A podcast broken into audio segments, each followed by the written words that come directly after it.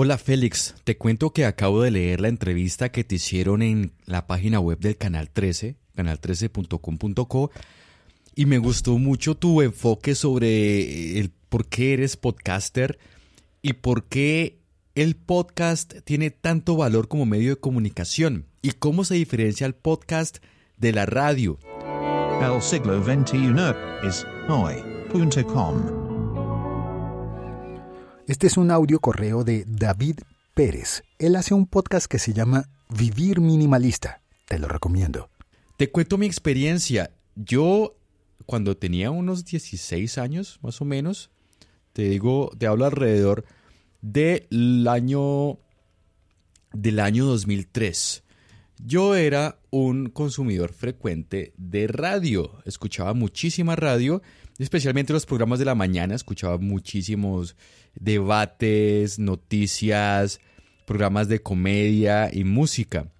Te estoy hablando de una muestra de la radio vallecaucana principalmente porque yo vivía en Tuluá en ese, en ese tiempo.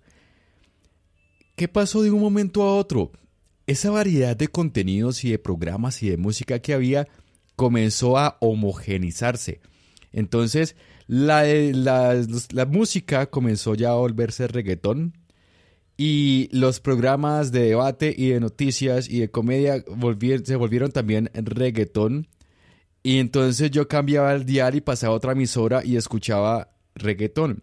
Llegó un momento en que no importaba en qué punto pusiera el dial, qué emisora sintonizaba, el contenido era exactamente el mismo. Entonces, como radio escucha, para mí la radio perdió total valor. No había nada de interés para mí, no había nada que me aportara.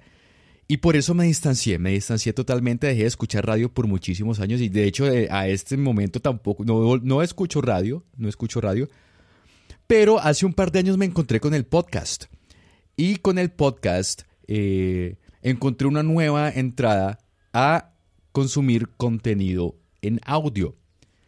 Eh, me, encanta, me encanta el formato podcast primero porque yo escojo el contenido y escojo es contenido de valor para mí. ¿sí? No es la música que me pongan a escuchar, que es la misma música, no importa en qué emisora la, la, la sintonía va a ser exactamente igual.